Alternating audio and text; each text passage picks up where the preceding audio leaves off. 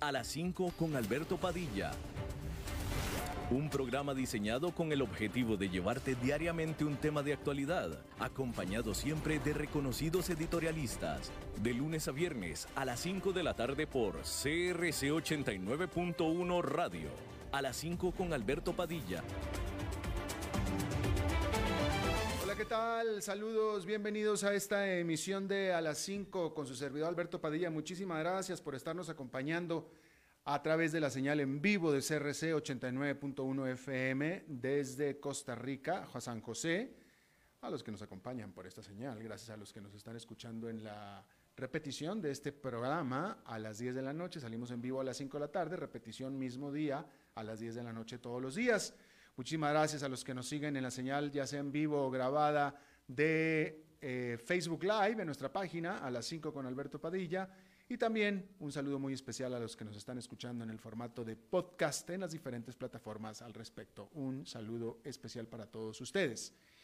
Eh, tratando de controlar los incontrolables, el señor David Guerrero, el maestro limpio, eso. Y aquí la que manda y ordena, muchas veces con lujo de desplantes, eh, tiránicos, porque bueno, pues para eso es la jefa, ¿no? Es la señora Lisbeth Ulet, a cargo de la producción general de este programa. Eh, de una vez lanzo el aviso de que el lunes no hay programa aquí porque es feriado en este país y simplemente el señor David Guerrero no va a venir. O sea, por más que yo pueda hacer lo que pueda hacer, no puedo hacer nada, él no va a venir. Y así es que pues no va a haber programa. Si el señor David Guerrero hubiera aceptado venir, quizá hubiera habido programa, pero como no va a venir, entonces no hay programa, ni modo, se acabó. Así es que el martes regresamos a la señal en vivo. Mientras tanto, déjenme informarle que los inversionistas están empezando a reaccionar a los grandes riesgos que representan para sus intereses las crecientes tensiones entre Estados Unidos y China, así como el choque con pared de la recuperación económica. Este viernes por la mañana, Beijing ordenó a Washington el cierre de su consulado en la ciudad de Chengdu como represalia por la medida similar que tomó Estados Unidos con el consulado chino en Houston. Este anuncio tuvo repercusiones negativas sobre los mercados accionarios de todo el mundo, con el indicador Shanghai Composite cayendo 3,9% y los mercados europeos también cayendo. Allá en Nueva York, esta fue una jornada negativa que duró toda la jornada en números rojos, eh, aunque fue moderadamente negativa, vamos a decirlo así. El índice industrial Dow Jones quedó con una caída de 0,68%, el Nasdaq Composite con una caída de 0,94%, el Standard Poor's 500 cayó 0,62%. Por otro lado, el jueves, Estados Unidos reportó el primer aumento desde finales de marzo en el número de personas que piden ayuda por primera vez por desempleo, lo que es una señal inequívoca de que la recuperación económica que se venía dando está perdiendo vapor, al tiempo que la pandemia se recrudece en gran parte del territorio del país. La mezcla de tensiones con China y retroceso económico es un cóctel muy amargo de tragar para los inversionistas que ya de por sí venían ignorando cualquier otro tipo de señales negativas durante los últimos meses y vaya que las había. A principios de esta semana, el Standard Poor's 500, el indicador de las 500 acciones, mejor dicho, de las, de las acciones de las 500 empresas más importantes de Estados Unidos, había tocado su nivel más alto desde febrero pero claramente el entusiasmo se está desvaneciendo y rápido.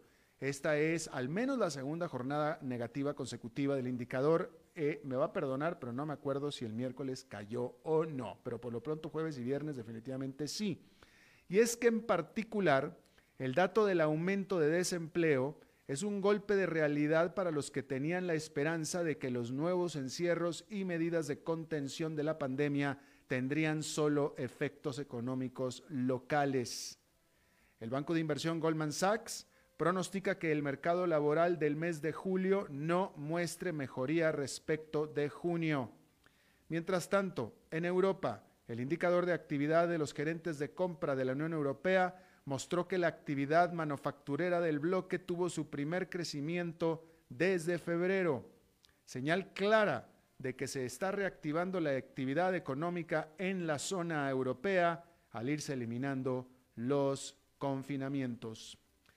Bueno, y nos quedamos en el continente europeo porque el indicador FTSE 100, que es el principal indicador bursátil de la Bolsa de Valores de Londres, el FTSE, significando el Financial Times Stock Exchange, de acciones de las 100 empresas más grandes de la Gran Bretaña, por gran parte de su vida, este indicador estuvo dominado por gigantes petroleras y grandes bancos multinacionales.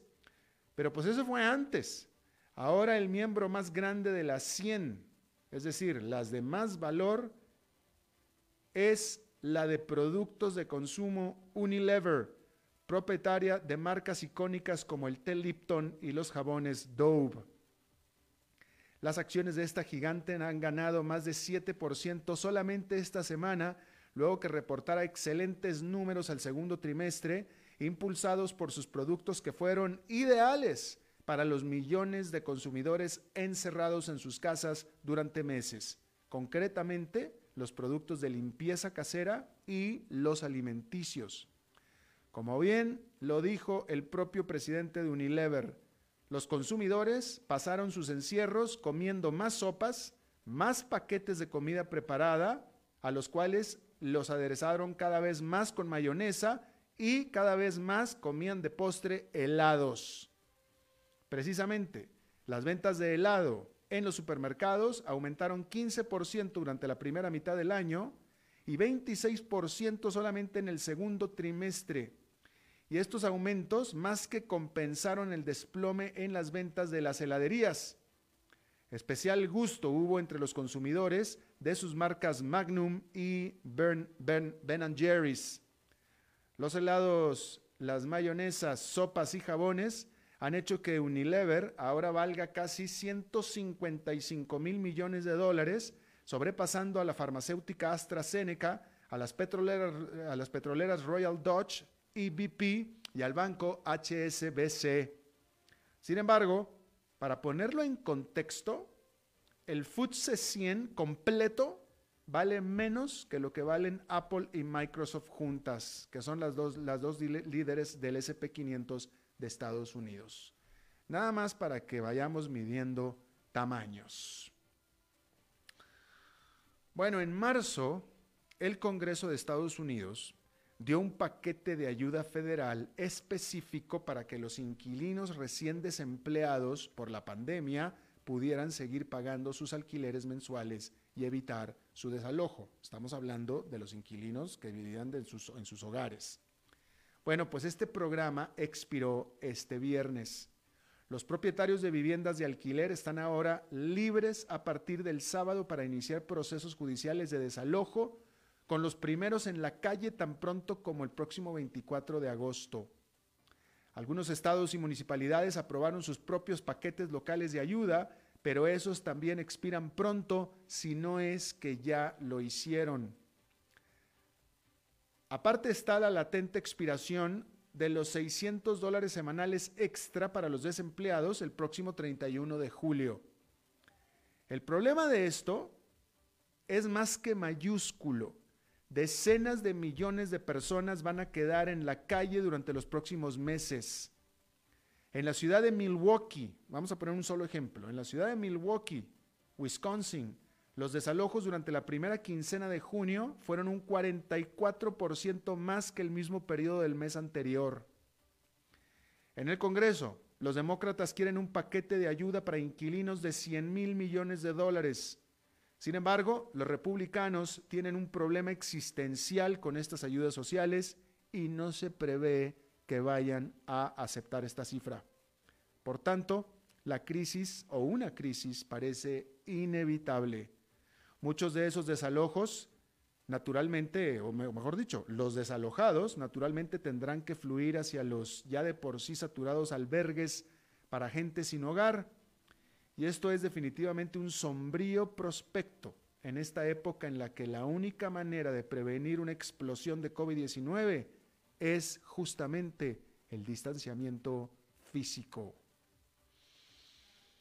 Bueno, en otro tema, ya sabíamos y habíamos notado que los encierros han hecho limpiar el aire que respiramos y también hecho prosperar la fauna con animales salvajes rondando por las inmediaciones de edificaciones varias, como son estacionamientos de hoteles y tiendas alrededor del mundo. Esa situación incluso ha pasado en nuestros propios países, por supuesto. Pero la novedad es que más de 600 sismógrafos alrededor del mundo registraron entre marzo y mayo, es decir, marzo, abril y mayo, un desplome de hasta 50% de las vibraciones generadas por los vibrantes de nosotros, los humanos, dándole un respiro al planeta. Hay que decir que este es el hallazgo de la investigación realizada por un equipo de 76 científicos. Normalmente, los equipos sísmicos detectan las vibraciones ligeras, las vibraciones causadas por un tren de carga, por el taladro de una mina y hasta los brincos de los fanáticos durante un concierto en vivo. Pero ahora la pandemia ha creado la más larga y coherente reducción de sonido sísmico global de los registros históricos, de acuerdo al estudio publicado el jueves en la revista Science.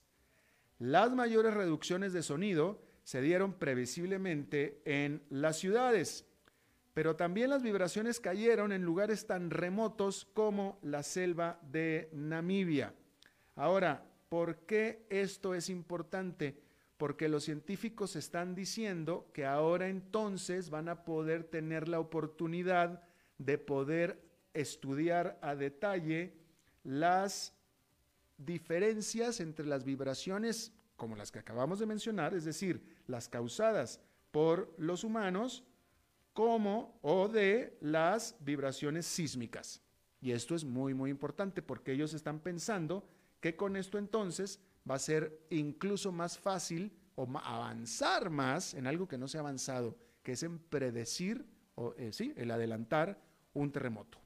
Y ahí es donde está la importancia de este asunto, que pudiera parecer así como banal de repente, pero ya cuando nos lo explican de esa manera, ya no es tan banal, definitivamente. Bueno, en otro tema, tanto Estados Unidos como la Gran Bretaña acusaron a Rusia no solamente de haber desarrollado, sino de haber hecho una prueba de una misil o de una arma basada en el espacio. Concretamente dicen que Rusia lanzó un, sí, lanzó un cohete, lanzó un artefacto bélico desde un satélite. El problema de esto es que esto es prohibido. Las reglas acordadas en el mundo prohíben armas basadas en órbita. El Comando del Espacio de los Estados Unidos dijo que un satélite ruso del tipo Cosmos 2543 lanzó un proyectil. La defensa rusa no dijo que no era cierto, pero lo único que dijo que podía aceptar era que estaban haciendo pruebas de equipo en el espacio. Eso fue lo único que dijo. Este, y bueno, de nuevo, esto es ilegal y por supuesto que el advenimiento de eh, armamento satelital en el espacio, pues marca definitivamente una, nueva etapa en la militarización del espacio. Y por supuesto que pues pareciera que le comieron el mandado a Estados Unidos, porque no pareciera que Estados Unidos estuviera cerca de algo así, hasta el momento parece, ¿no? Bien. bueno, nada más comentarle que Bolivia pospuso su elección presidencial por segunda vez y por segunda vez culpó a la pandemia. La presidenta Yenín Áñez, que no fue electa y que, bueno, tuvo que tomar el poder o, tomó el poder a raíz de la salida de Evo Morales, eh, quien salió del país, por supuesto, se quedará ahora hasta mínimo diciembre, cuando entonces un nuevo gobierno eh, se supone que debe tomar eh, posesión del poder en Bolivia. Pero por supuesto que la oposición, o sea, Evo Morales, dice que lo que está haciendo la señora Áñez es pues explotar la pandemia para quedarse en el poder. bueno, pues ahí tiene usted. Eh, déjeme, voy a hablar de un par de temas, pues un poco locales aquí de, un poco locales de Costa Rica. Bueno, no, son, son localizados en Costa Rica, pero definitivamente se pueden reflejar en cualquiera de nuestros países. Le voy a leer textualmente un mensaje que me hizo el favor de enviarme pues esta seguidora. Em, y va, tiene que ver con respecto a la manera en que las autoridades, pues tanto sanitarias como económicas de nuestros países han manejado la pandemia. Y yo estoy seguro que lo que yo voy a leer aquí, cualquiera que nos esté escuchando se puede relacionar. ¿Ok? Me dice, hola, ¿qué tal? Mi nombre es tal de la peluquería infantil Cricri. Quería comentarle que después de 54 años de existir, la peluquería infantil más antigua de Costa Rica, fundada en 1966, ha cerrado sus puertas debido a esto que vivimos hoy a nivel mundial. No todo es responsabilidad del COVID-19, sino que también las medidas de cierre que ha decretado el gobierno asfixia a la economía. Los negocios podrían seguir operando con estrictas medidas sanitarias. De hecho, el Ministerio de Salud obligó a todos a invertir en lavatorios, alfombras sanitarias, reacomodo de, locales y luego los obligó a cerrar las puertas de nuevo. Ha sido bien difícil tomar esta decisión. El sector de la belleza ha sido de los más afectados y de los que dependíamos tantas familias que trabajamos y vivimos al día, pero bajo esta lamentable situación es imposible seguir operando, porque las cuentas no paran, es decir, las cuentas por pagar. La economía debe reactivarse tomando en cuenta todas las precauciones y todos debemos cumplir con esas medidas para salir adelante. Y este es tan solo un pequeño ejemplo, un ejemplo que se multiplica por miles en nuestros países. Ahora, me parece que esta persona tiene un gran punto, tiene un gran punto. Perfectamente podrían estar operando negocios, muchos, siguiendo las más estrictas medidas de salubridad, definitivamente, totalmente. Eh, y creo yo que sí ha habido, vaya, en muchos casos se les ha pasado la mano a las autoridades, en todos los países se les ha pasado. Este caso me parece interesantísimo el caso que está diciendo ella, en el sentido de que no, primero los cierran, después para abrirlos les condicionan a tomar una serie de medidas en las cuales tienen que invertir dinero, el cual llevaban semanas, si no es que meses, sin ganar. Y después de que invirtieron ese dinero, los vuelven a cerrar, que es el caso de Costa Rica, que nos volvieron a confinar otra vez. Pues tuvo que cerrar. Pues sí, tuvo que cerrar. Y, de nuevo, este es un caso nada más que se repite muchísimo a lo largo de los países en América Latina.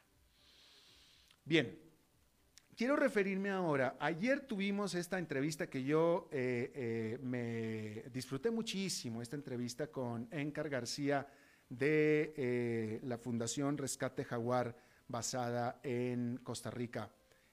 fue una muy linda entrevista. Y yo conozco, yo ya conocía Rescate Jaguar, pues yo soy amigo de, de, Encar.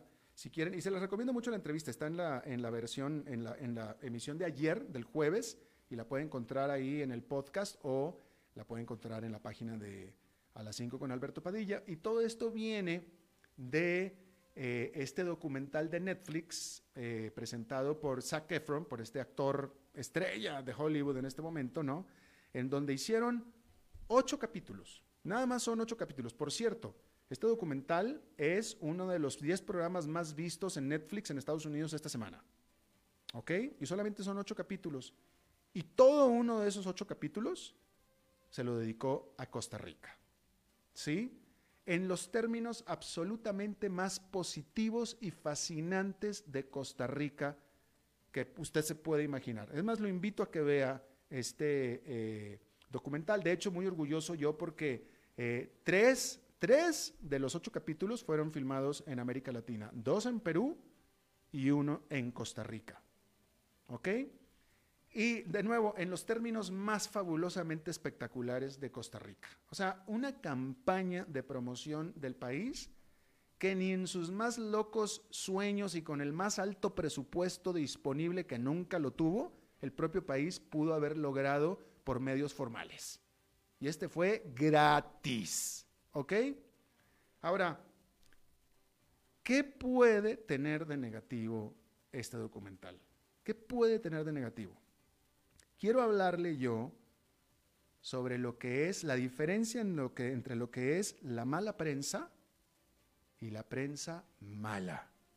Y cuando me refiero con prensa mala, me refiero, me refiero a prensa maliciosa, maldosa. ¿Sí? La mala prensa es pues un mal reportero, un mal periodista que no sabe hacer buenas preguntas, que no se informa, que no sabe escribir bien, Sí, como yo, David Guerrero, precisamente, yo aquí estoy yo, pero yo lo sé, por eso es que lo estoy diciendo, ¿no? Esa es la mala prensa, ¿sí? Que no pone las cosas en contexto, no es uno, no, no, no, no escribe bien, no es un buen redactor, esa es la mala prensa, poco profesional, poco profesionalizada, ¿no? Pero luego está la prensa mala, que puede ser buena, buena prensa, pero es prensa mala, ¿no?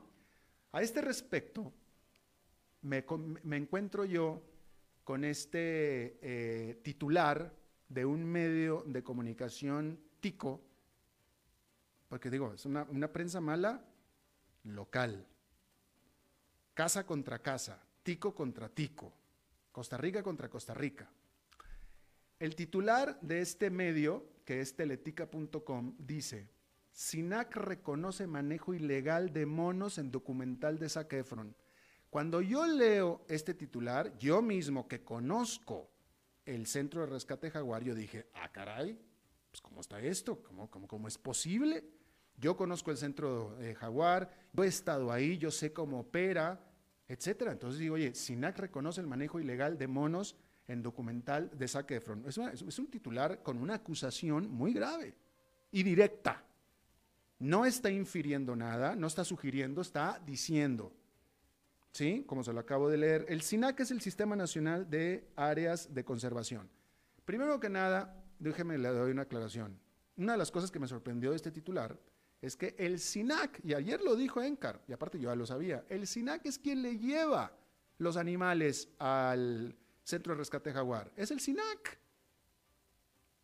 Y eso ya lo sabía yo. Entonces, cuando de repente yo leo este titular, yo digo, oye, ¿qué está pasando aquí? ¿No? Bueno, yo lo invito a que usted lea la nota. Ahí está, póngala en Google y ahí está, para que usted vea lo que es una prensa tendenciosa. Y discúlpeme, no estoy dando una opinión. O sea, cuando usted lea esta, esta nota, le va a quedar clarísimo lo que me queda clarísimo a mí. Porque ellos están manipulando, eso es lo que están haciendo, están manipulando la información disponible con el propósito de llegar a una conclusión la cual no existe porque están manipulando los elementos. ¿De qué manera están manipulando? Ok, la nota, va, la nota parte del el supuesto que lo que se ve en el documental es que los turistas, porque esa es la inferencia, los turistas van al centro de rescate jaguar a jugar con los monos, a agarrarlos, a tomarlos, a acariciarlos y a llevarlos cosa que es ilegal en Costa Rica. En Costa Rica es ilegal tener un mono de mascota y por tanto es ilegal tener un mono ahí para que la gente vaya y lo manipule. Eso es ilegal y está perfecto. Nada más que el supuesto está totalmente equivocado porque lo que aparece en el documental de Netflix no son turistas, son voluntarios, son la gente que trabaja en el centro de rescate. Y lo que están haciendo, y es parte del programa de readaptación de los animales y de rehabilitación y de recuperación es que los llevan al bosque, al lado del rescate, los llevan al bosque, los sueltan en los árboles y cuando va cayendo la noche, el animalito, el simio que quiere regresar al resguardo de la jaula, supongo que es una jaula, entonces se viene con su handler, con su manejador que ya lo conoce, se le sube encima y entonces lo traen de regreso al centro de rescate, al que quiera regresar, al que no, no. Y eso es lo que aparece en el documental. Pero la nota está escrita de tal manera que los que aparecen ahí son turistas. Y entonces manipulan más con comentarios de analistas y de otras personas diciendo que, fíjese, fíjese, lo que se inventaron. O sea, dicen es que a mí lo que me preocupa es que quien vea esto en el mundo vaya a pensar que esto es permitido en Costa Rica y vayan a querer venir para eso a Costa Rica. Eso es lo que dice la nota. Yo me pongo a pensar, ¿qué austriaco o qué suizo será tan bruto como para ver eso y decir, ah, yo quiero ir a Costa Rica porque quiero agarrar a los monos? Y luego venir a Costa Rica y no lo dejan agarrar a los monos y entonces se va a enojar. Digo, por favor. O sea, la, inferencia es, o sea, es, totalmente tonta, ¿no? Y bueno, entonces, cuando en, en este que dice que SINAC reconoce manejo ilegal, si usted lee, porque hasta eso la nota está también escrita que quien la escribe no lo puede negar, porque lo que infiere la nota es que la SINAC, quien conoce perfectamente bien el rescate de jaguar, dice la SINAC, bueno, si así fuera el caso de que vienen los turistas y agarran a los monos y los manipulan, sí, sí está mal, está ilegal. Eso es lo que dice la SINAC. Pero no dice que lo que está saliendo en el documental y que es lo que sucede en el rescate está mal. Eso no lo dice. Dice que si sucediera como dice la nota que pudiera suceder, ah, pues esa parte sí está mal. ¿Sí me explico? Entonces está totalmente manipulada la nota. Con una intención que yo no puedo calificar de otra manera más que maliciosa, porque pues, ¿qué más esto? Ahora, quiero hacer una aclaración. Yo no voy a culpar a quien escribió esta nota, porque no es la culpa de la reportera. La culpa es del editor. Porque el editor es quien, si hizo su trabajo bien, debió, o sea, él fue el que, uno, asignó la nota, dos, la revisó y tres, le dijo, súbela. Y muy probablemente cuatro, le dijo, hazla de esta manera. Es o eso, o es un totalmente caso de omisión, que digo, tú escribe lo que quieras y súbela y se acabó. Que también es un caso de omisión terrible. ¿Me explico? Pero claramente está forzadísima la historia, totalmente forzada la historia, por decirlo menos, en esta nota, ¿no? Y de nuevo, buscándole, mire, yo como periodista, yo soy el primero en decir, la prensa, yo soy el primero, lo digo y lo practico, la prensa estamos para criticar, estamos para señalar lo que está mal, pero lo hacemos como un servicio a la comunidad, para que todos seamos mejores, señalando, subrayando lo que está mal con el espíritu de que se mejore. Pero lo que está mal está mal. No se trata de inventar algo, inventar una cosa que está mala. No, no, ahí estamos, estamos, eso, eso literalmente es fake news, literalmente, y eso es lo que está pasando aquí. ¿Sí? Ahora, otro, para que vea usted otra. Este, eh, a mí ya me habían dicho que, que, que, que, había esta queja, no sé si fue este mismo medio o fue otro, pero ciertamente en esta nota el medio hace, en esta nota este medio hace la referencia a esta crítica. ¿Sabe usted qué otra crítica? O sea, esto fue en lo que se centró la prensa local, en este caso Teletica, pero no sé si alguien más. Pero ¿sabe usted en qué se centraron en, Costa Rica?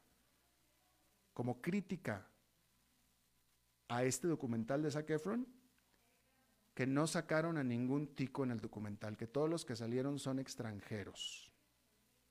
O sea, todo lo que pasaron, todo el documental es dentro de Costa Rica, todo es hablando positivo y cosas espectaculares de Costa Rica. Parece una inserción pagada del, Instituto de Turismo de Costa Rica eh, eh, en, en este programa. Eso pareciera y funciona mucho mejor que eso. Ah, no, pero es que no pasaron ningún tico y eso es un gran problema.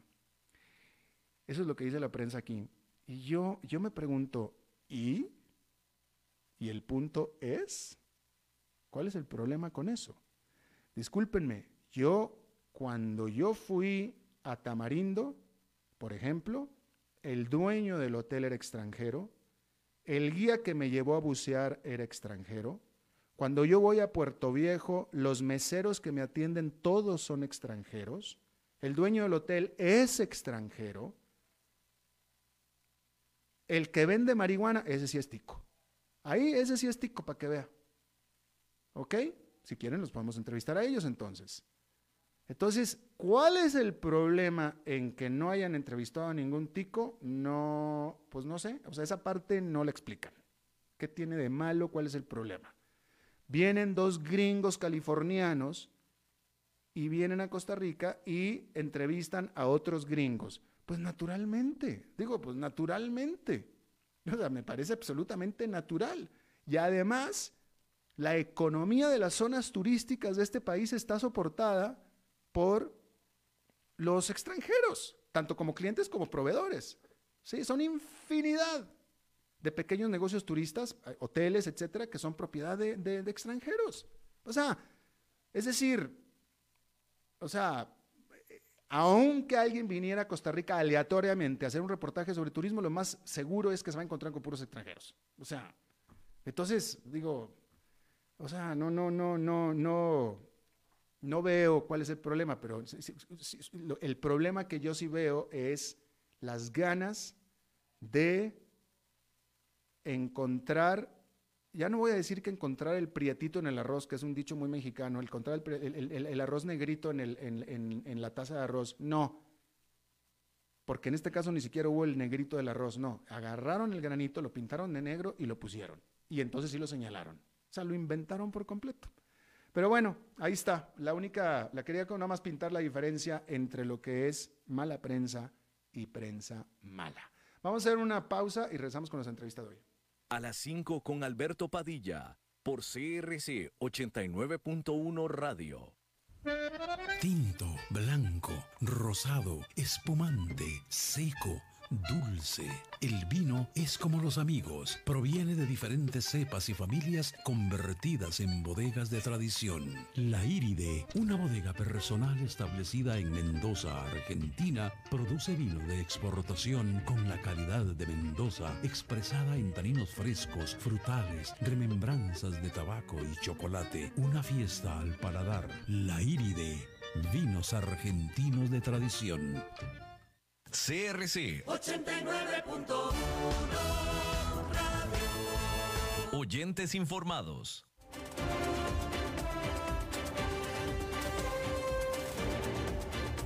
Seguimos escuchando a las 5 con Alberto Padilla. Bueno, muchísimas gracias por continuar con nosotros. Aquí lo estuvimos cubriendo ampliamente este acuerdo histórico eh, bueno, nosotros cubrimos desde las negociaciones hasta el acuerdo histórico en la Unión Europea para crear este fondo gigantesco de ayuda a los países de la Unión Europea más afectados por la pandemia. Eh, un acuerdo histórico que comenzó con una división muy profunda entre los países, concretamente, y lo digo en términos generalizados, pero pues más o menos así es, entre los países norteños y los sureños, entre los ricos y los pobres. Eh, que los ricos no querían asumir una deuda conjunta para... el problema era que los, ricos no le querían regalar el dinero a los pobres, ¿no? Y al final se dio una mezcla entre regalos y financiamientos. Eh, pero bueno, vamos a hablar un poco de esto a escudriñar un poco más de lo que se trata y está conmigo, vuelve a estar con nosotros Ronald Saborío, quien fuera embajador de Costa Rica ante la Organización Mundial de Comercio. Eh, Ronald, ¿cómo estás? Saludos. Saludos, un, gusto saludarte. igualmente, igualmente de nuevo, Ronald. Oye, a ver, bueno, primero que nada, eh, eh, vaya, a mí me sorprendió porque toda la cobertura que yo leía sobre estas negociaciones hablaba de las profundas divisiones que había entre los países, la posición tan este, inamovible que tenía Holanda y Suecia y Austria, etcétera, y de pronto, ¡pum!, llegamos a acuerdo. Entonces, la pregunta es, las, o las divisiones no eran tan profundas o definitivamente hubo eh, un, entendimiento repentino, histórico. ¿Cómo lo pudieras definir tú, Ronald? Mm, mm, muchas gracias. Yo, yo creo que la, posición de los países frugales, este grupo de Holanda, Dinamarca, Suecia y Austria, eh, llegaron con una posición, con una posición dura que no era necesariamente la posición final. Llegaron con, como se llama en negociaciones comerciales internacionales, con, con un bottom line, con una línea dura de lo que no iban a aceptar. y, y, dijeron muy claro al principio que no iban, no iban a aceptar 500 millones en la partida de ayudas y de subvenciones para los países del sur y, los, y los países que han sido más afectados por la pandemia. Pero eso fue el primer, primer día y el segundo día, aun cuando no se mueven, mueven y, se causa algún pánico entre eh, Italia, España, el Consejo de la Unión Europea y la Comisión Europea, ya en el tercer día comienzan a dar señales de, de, poder aceptar un techo, un, techo más bajo. Ya no los 500 millones, pero sí alguna cifra más baja. Y es muy posible que desde el, desde cuando llegaron ellos a las negociaciones, ellos habían calculado que, había, que iban a, aceptar en algún momento una cifra, pero la única forma de lograrlo era tener una posición dura, maximalista al principio. Interesante. Ahora, déjame te pregunto esto, porque a mí me dio la impresión, o a lo mejor yo leí mal, me dio la impresión de que al principio Alemania estaba aliado con estos Frugal Four o con estos eh, cuatro frugales, este, y después se cambió de bando y se alió con Francia. ¿Fue así? Bueno, Alemania siempre, siempre, siempre, está por la, la, la, prudencia económica. Y hace un tiempo tenía posiciones similares a las de ellos, pero creo que prevaleció el sentido de la responsabilidad de Alemania. Y Alemania y Francia han sido el eje de la Unión Europea, de todo el proyecto en las últimas décadas, y no hablo de una ni de dos, recuerdo desde François Mitterrand con, con, con, con, con posiciones ideológicas diferentes, como lograban entenderse y a, final de cuentas llegaban a una solución. Yo creo que ese, ese, ese sentido de la responsabilidad de Alemania y de Francia de conducir juntos la, la Unión Europea hizo que Alemania cambiara de posición. Ya, ya, Pero, es, cierto, es cierto que es, es, cierto que hubo un giro en la posición alemana. Lo hubo, ¿no? Lo hubo. Este, eh, eh, que por cierto, bueno, y este, eh, te invito a que hagas tú un comentario. Eso habla de la, pues, ¿cómo definirías a Angela Merkel? ¿Como pragmática, como líder, como, cuál es la, cómo la definirías a ella? Yo, yo, yo, creo que es una, es una, es una pragmática, es una pragmática, es una líder natural le da, rumbo a, la Unión Europea. La Unión Europea no sería la Unión Europea sin los años eh, en que ella ha sabido dirigir como líder a, la organización desde uno de los Estados miembros más importantes. Y creo que ha encontrado un, un buen en, en, Macron y, y, y, y se juntan en ella una serie de cualidades más. Es una, es una persona que, que sabe oír, es una persona que mm, posiblemente leyó, leyó bien el mensaje político y se dio, se dio cuenta que los otros frugales no iban a lograr, lograr más apoyo y que ellos cinco, aún con Alemania, no iban a lograr detener al resto de los 21 miembros y, y prefirió buscar una posición intermedia en la que se acordaran unos montos no tan, tan elevados. Sí. Eh, la posición de los frugales. Claro, claro. Eh, Ronald, una pregunta. Em, las notas de prensa hablan mucho de los cuatro frugales, que hemos aquí eh, mucho hablado de ellos, y por el otro lado hablan de Francia y hablan de España. Pero nunca leí yo mención de qué países, o sea, decían, este es un paquete de ayuda por 850 y tantos mil millones de dólares para los países más afectados por la pandemia, pero nunca mencionaron qué países son estos. Eh, nosotros sabemos que eh, España fue muy afectado, Italia fue muy afectado, pero pues estos son países ricos. ¿Pueden ser ellos los que están necesitando esta ayuda? Sí. Hmm. Son, son esos países los que están necesitando, ayuda. De hecho, Italia es la que va a recibir el monto más elevado. Italia va a recibir 82 billones de euros, 80 mil, 80 mil millones de euros o 82 billones de euros lo que recibe Italia en subvenciones por la pandemia. España está en segundo lugar con 77. Francia va a estar en el, en el cuarto, en el tercer lugar con 40. Le sigue Polonia, Polonia 47.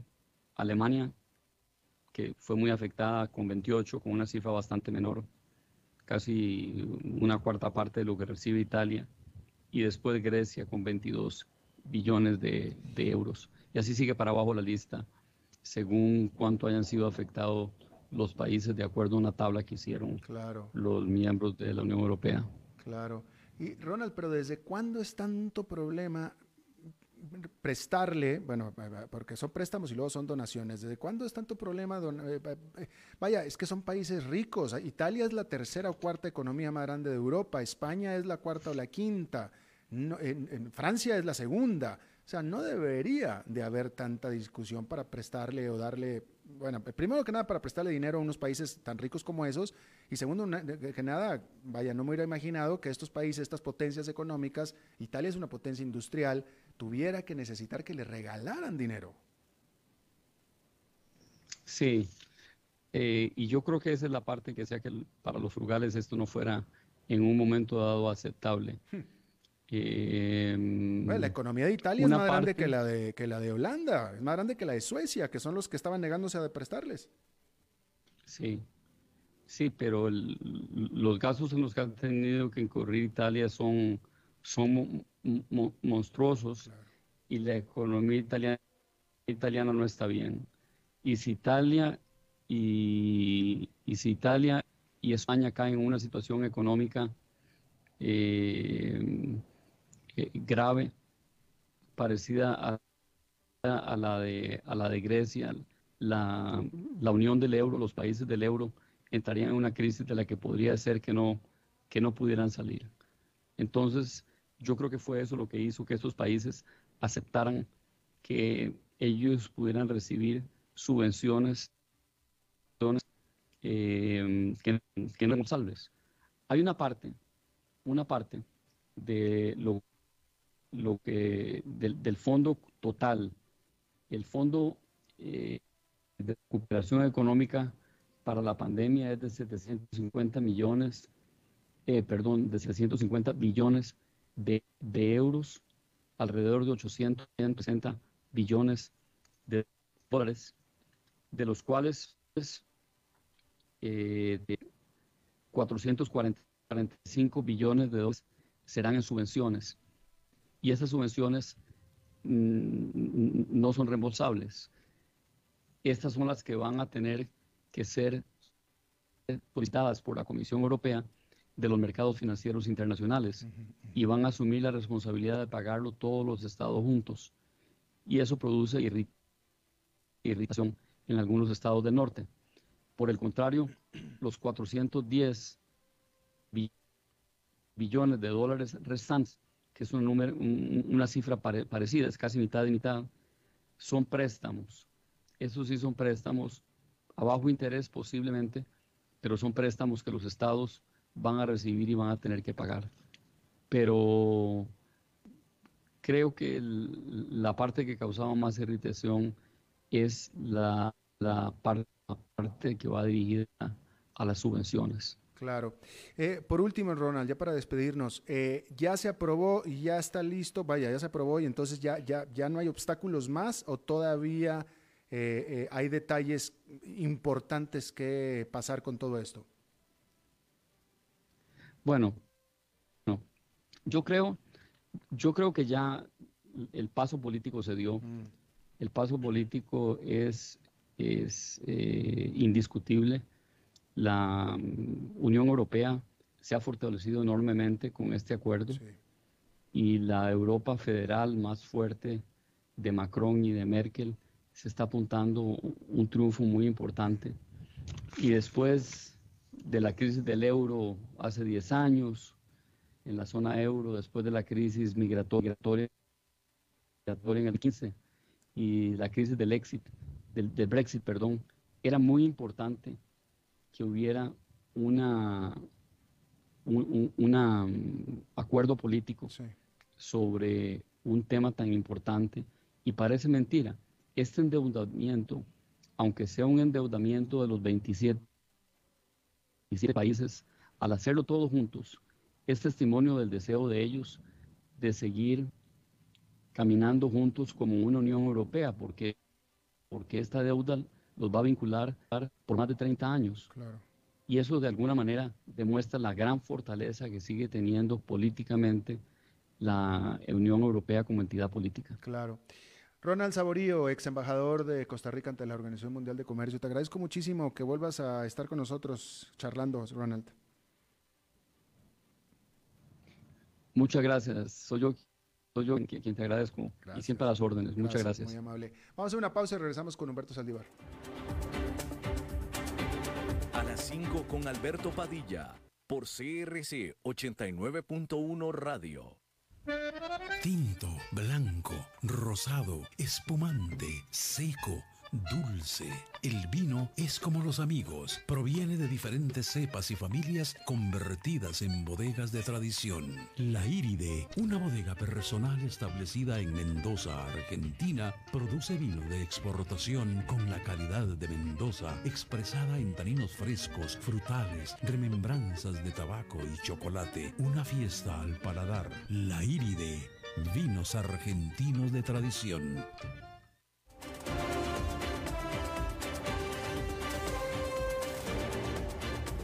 Seguimos escuchando a las 5 con Alberto Padilla.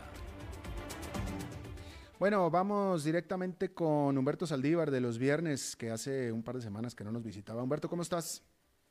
¿Cómo estás, Alberto? Bien, ¿y tú? Bien, bien, bienvenido. Adelante, Humberto. Gracias, gracias. Eh, mira, eh, a partir de que se ha venido dando la, el tema del COVID eh, como consultora, nosotros, tú sabes que tenemos una alianza muy importante con con la Universidad de INCAE, parte de los decanos, pues son parte de mi equipo consultor, ¿verdad? Entonces eh, hicimos una, eh, una, el equipo hizo una investigación y, quiero mostrarte unos datos importantes que, que, arrojó esta investigación. Claro, algunos ya los conocen, pero quiero reforzarlos. La expectativa del impacto económico que tiene sobre el mundo el tema del COVID eh, se prevé que Estados Unidos baje un 7% en crecimiento económico. China se prevé que se mantenga en su PIB al 1.0%, es decir, no va a decrecer, pero su PIB va a, va a caer a lo mínimo. Latinoamérica en general eh, se prevé que va a estar en un menos 7.2%. Sin embargo, América Central como independiente dentro de esta Latinoamérica, su impacto va a ser de un menos 3.6% y el mundo en general eh, tiene una expectativa de un menos 5.2% en el PIB. Ahora bien, eh, ¿cómo se desglosa esta, este impacto económico? ¿En dónde vamos a ver eh, mayores impactos negativos? En las ventas definitivamente se prevé que en el comercio en general el, eh, baje el 22%. Precios por el mismo impacto van a bajar un 5%, inversiones 30%, empleo un 13%, gastos obviamente un 15% y lo único que sube es el endeudamiento. Esto eh, eventualmente se hizo en base a un análisis eh, a, nivel Latinoamérica y se consultaron algunas fuentes de otras empresas consultoras de estadísticas.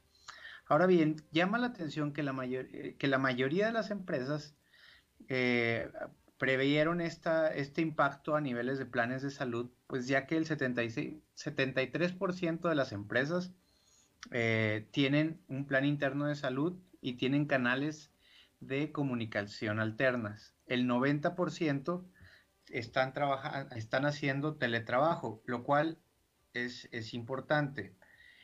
Al final, claro que esta investigación tiene mucho más profundidad, pero pues necesitaríamos aproximadamente unos 20 minutos para poder externarte todos los micro detalles. Eh, eh, lo que arroja es que las empresas multinacionales o transnacionales tienen una responsabilidad social y una responsabilidad para estabilizar la cadena de suministro y la producción en general. ¿A qué quiero, a qué quiero ir con esto? Aquellas empresas que no están teniendo el impacto económico que, acabo de mencionar, tienen que apoyar a aquellas empresas más pequeñas, llámense proveedores, como pymes, ya que si esto no ocurre y ellos mantienen teniendo sus beneficios, y lo voy a hablar literalmente, una empresa tipo Amazon, una empresa tipo Retail Walmart, que yo no estoy diciendo que no lo estén haciendo, pero su, su impacto en la cadena de suministro es tan grande que ellos tienen una responsabilidad social de, por ejemplo, ayudar a ciertas pymes que en cierto punto lo están haciendo, a eh, tratar de no dejar de darles ese, ese pequeño pastel a, las pymes eh, tener, mantener las materias primas, la cadena de producción, transportes y logística, agencias y sucursales, distribución y energía, venta y almacenamiento. Ahora bien, esto es por parte de las empresas privadas transnacionales o aquellas empresas que en realidad tengan eh, la capacidad económica. ¿Qué pasa con las empresas públicas o llámese gobierno? Actualmente estamos enfrentando una crisis sobre todo en Costa Rica, con un sobreendeudamiento importante, pero con una sociedad y un Fondo Monetario Internacional que exige recortes. Sin embargo, el gobierno se ha visto en un tema de, ahora sí que eh, eh, se, se, topó con pared porque ni puede hacer los recortes de manera inmediata, pero si no los hace, eventualmente no, no, no, no, percibe mayor flujo. Para aquí mi propuesta es, ¿por qué no hacer alianzas público-privadas que permitan a aquellos que están trabajando ahorita en gobierno irse inmiscuyendo o trasladando su operación a unas empresas públicas, llámense un incentivo para generar pymes, un incentivo para generar empresas privadas y eventualmente en el corto mediano plazo ir trasladando ese capital humano que ahorita están trabajando en, las empresas públicas para que sea autosustentable. Definitivamente la, solución no va a ser regalar el dinero en ningún lado, ni, ni inclusive a las personas que más lo necesitan. A lo mejor en algún punto sí, eh, inicialmente para que sobrevivan, pero para que esto tenga sostenibilidad tenemos que ver cómo vamos a generar mayores pymes y estas pymes van a ser sostenibles, valga la redundancia, en el tiempo. No sé cómo pienses esto. Eh, muy interesante, te agradezco mucho que hayas traído estos conceptos que me parecen sumamente interesantes y el problema es que no tengo tiempo de decirte lo que pienso porque ya estamos pasados de tiempo. Pero te invito a que exploremos más ese tema el próximo viernes, Humberto. Perfecto. Muchísimas gracias, Alberto. Gracias a ti, Humberto. Bueno, eso es todo lo que tenemos por esta emisión de A las 5 con servidor Alberto Padilla. Recuerde, el lunes no hay emisión en vivo. Muchas gracias por habernos acompañado. Disfrute su buen fin de semana y nos reencontramos en vivo el martes a las 5. Que la pase muy bien.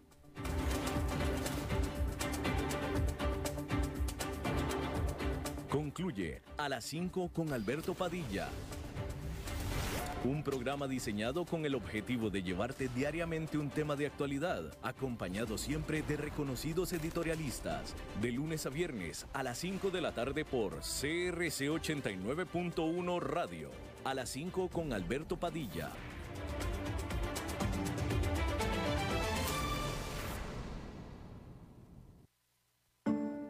Cuide su información. Make alerta de una nueva modalidad de posible estafa. Estas personas inescrupulosas realizan llamadas a nombre del Make para solicitar apoyo en la elaboración de mascarillas. Como parte de la llamada, solicitan actualizar los datos en la página del Make e instalar la firma digital. De esta manera indican el requerimiento de descargar una aplicación conocida como AnyDesk. Con ella pueden acceder a su computadora y robar datos sensibles. Estas personas que se hacen pasar por funcionarios del Make también solicitan información para registro PYME, actualización de datos en SICOP o exoneración de impuestos. Esté alerta, ninguna institución le llamará para solicitar datos personales o de su empresa. En caso de que lo llamen y le genere duda, corte la llamada y llame de inmediato a la institución financiera con la que tenga operaciones.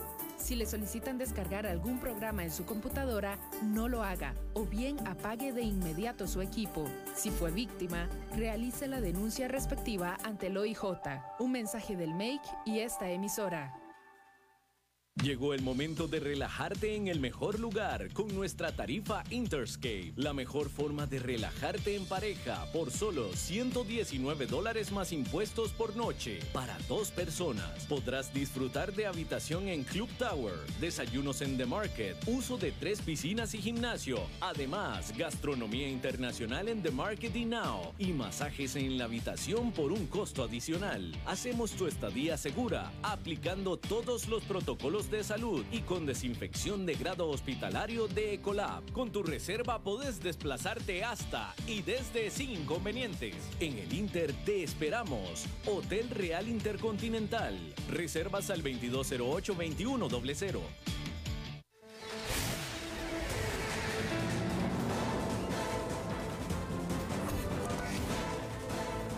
Inicia el resumen informativo en noticias CRC 89.1 Radio.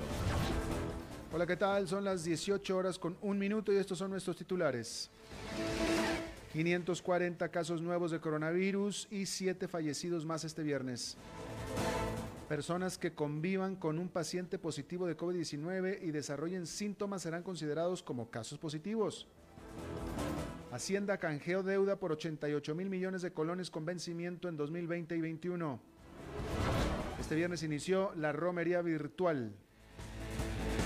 En el mundo, Ecuador endurece las medidas sanitarias ante aumento de casos por coronavirus. Y en los deportes, Keylor Navas se coronó esta tarde campeón de Copa de Francia. Salud. El Ministerio de Salud reportó 540 casos nuevos de COVID-19 para este viernes y así se llega a un acumulado de 13.669 infectados en 81 cantones. La cifra de personas hospitalizadas está en 298, 49 en unidad de cuidados intensivos con un rango de edad entre 26 y 79 años. La cifra de fallecidos llega a 87, 30 mujeres y 57 hombres con un rango de edades de entre 23 y 99 años.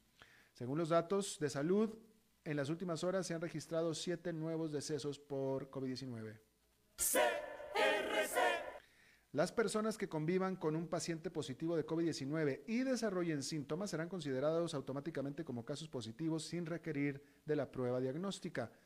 Esta medida se da luego de un cambio que se realizó en los lineamientos de vigilancia de la enfermedad. El ministro de Salud, Daniel Salas, mencionó que se han dado un atraso en la notificación de 3.500 órdenes sanitarias ubicadas principalmente en el cantón de San José. La economía. El ministro de Hacienda materializó canjes de deuda por 88 mil millones de colones con vencimientos cuyo plazo se fijó en el 2020 y 2021. De ese monto, el 99% corresponde a las series con vencimiento al próximo año, lo que reduce el riesgo de refinanciamiento. Con esta gestión, el total de canjes de series que vencen en el 21 alcanza el 25%, según explicaron desde Hacienda en un comunicado. El ministro de Hacienda, Elian Villegas, explicó que el mecanismo se dividió en dos procesos, uno de venta y posteriormente el de compra, que es la modalidad que utiliza la Tesorería Nacional desde el 2006.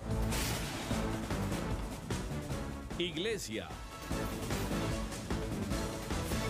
A partir de este viernes se habilitó el sitio web romeriavirtual2020.com como una forma simbólica de realizar la Romería 2020 en honor de la Virgen de los Ángeles, patrona de Costa Rica, ante la suspensión por la pandemia del COVID-19. Al ingresar a la página debe hacer usted lo siguiente, dar clic en el botón de ingresar, allí crear un usuario y una contraseña, Luego escoger la figura que lo representará o avatar y decidir si lo acompaña con su fotografía. Una vez finalizado este paso puede ingresar el enlace que dice promesa para presentar su petición. Además, la organización publicará el fin de semana de la romería todas las promesas impresas en la basílica para, allí, para que allí sean presentadas y reciban la bendición.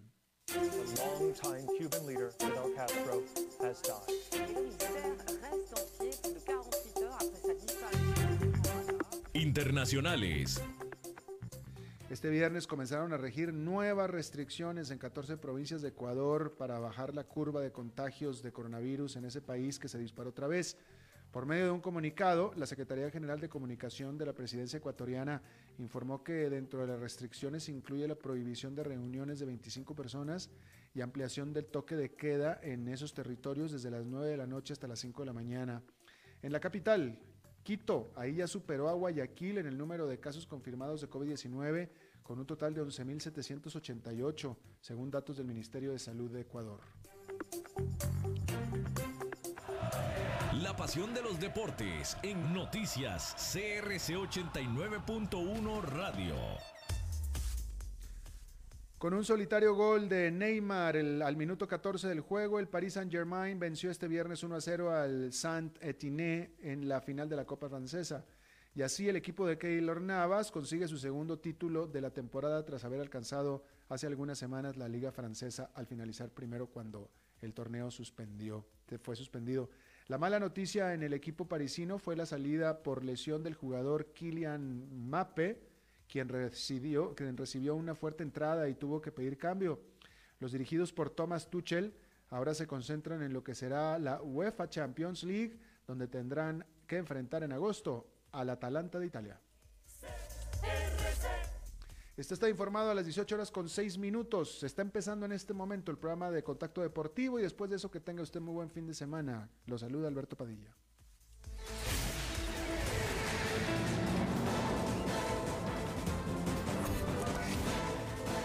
Este fue el resumen informativo de noticias CRC 89.1 Radio.